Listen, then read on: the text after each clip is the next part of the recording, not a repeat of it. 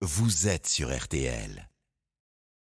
Ah ouais, les pourquoi de l'info chaque vous, chaque matin avec vous, euh, Florian Gazan. Bon, c'est donc euh, aujourd'hui que sort euh, l'Empire du Milieu, un film RTL. D'ailleurs, je le rappelle, Marion Oui. Cotillard, il joue euh, Cléopâtre.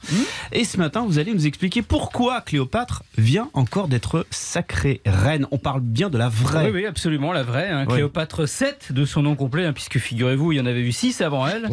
Pas étonnant, puisqu'elles étaient toutes filles de Pharaon. Et Cléopâtre, en grec ancien, ça veut dire de père illustre. Et le sien, c'était Ptolémée 7, auquel elle succède en 51 avant Jésus-Christ. Comme disait Dalida, autre égyptienne célèbre, elle venait d'avoir 18 ans. Bon, elle est morte, donc de quoi elle peut être euh, encore reine aujourd'hui? Eh ben, reine de Wikipédia, l'encyclopédie collaborative en ligne. Ces dernières années, on a constaté que les pages les plus consultées sont celles consacrées aux célébrités, au divertissement et à la politique.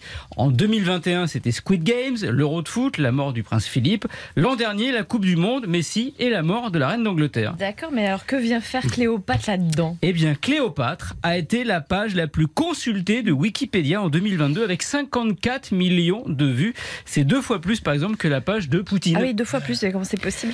Bah, c'est ce que tous les observateurs se sont demandé. Alors certes, en 2022, il y a eu une pub avec Cléopâtre diffusée pendant le Super Bowl, hein, qui est Mhm. regardée par deux Américains euh, sur trois, mais ça ne suffisait pas pour expliquer le phénomène.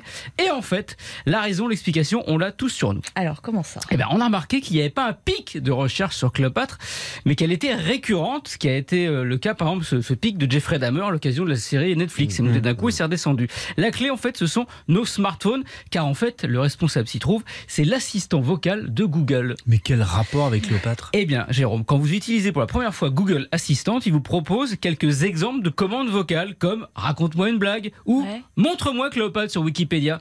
Et comme chaque mois, bah, des centaines de millions de personnes l'utilisent, voilà l'explication. Google Assistant est monté en puissance depuis deux ans et comme par hasard, avant ça, Cléopâtre, c'était seulement 2 millions et demi de pages visitées par an. Bon, c'est déjà pas mal.